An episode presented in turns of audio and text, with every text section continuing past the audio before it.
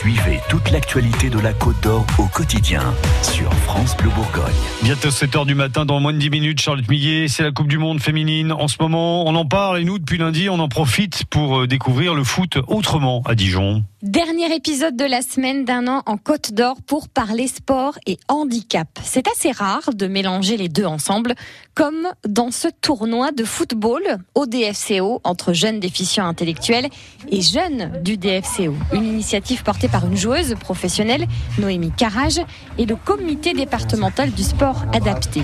Les jeunes de 13 à 18 ans en situation de handicap ont joué au foot, mais ont aussi visité le centre de formation du DFCO avec un jeune de l'équipe U17.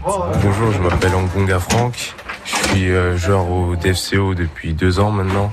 Moi, c'est la première fois que je fais, euh, je fais de la visite. On essaye de nous sensibiliser euh, là-dessus avec les handicapés. Comment est-ce qu'on vous sensibilise là-dessus? Bah alors il y a, je sais que nous on a, on a un partenariat où on, on collabore avec un foot fauteuil qui, on est là chaque année, on, on passe une journée avec eux, on prend même leur place euh, pour comprendre un peu comment. Pour voir comment ça se passe pour eux, euh, être en voilà, fauteuil C'est et difficile. quand même faire du sport. Ouais, voilà, c'est ça.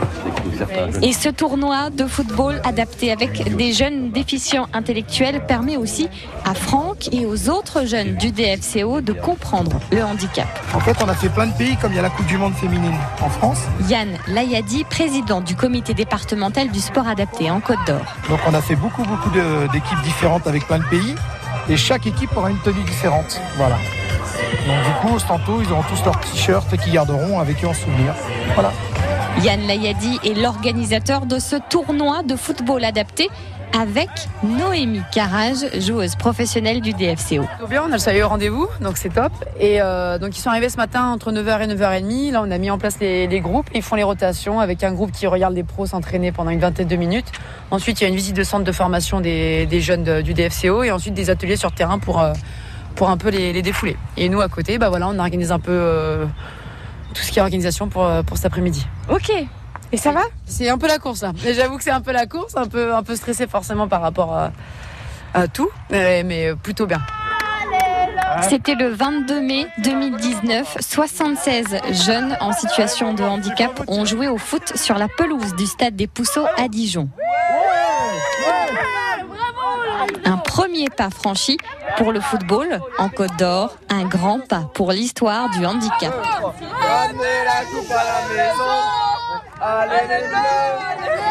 Tous les épisodes d'un an en Côte d'Or sont à réécouter dès maintenant sur FranceBleu.fr. Très bien, très bien. Une semaine très chouette dans un an en Côte d'Or, à retrouver, comme vous venez de le dire, euh, sur FranceBleu.fr. Et ça, c'est bien. France Bleu Bourgogne.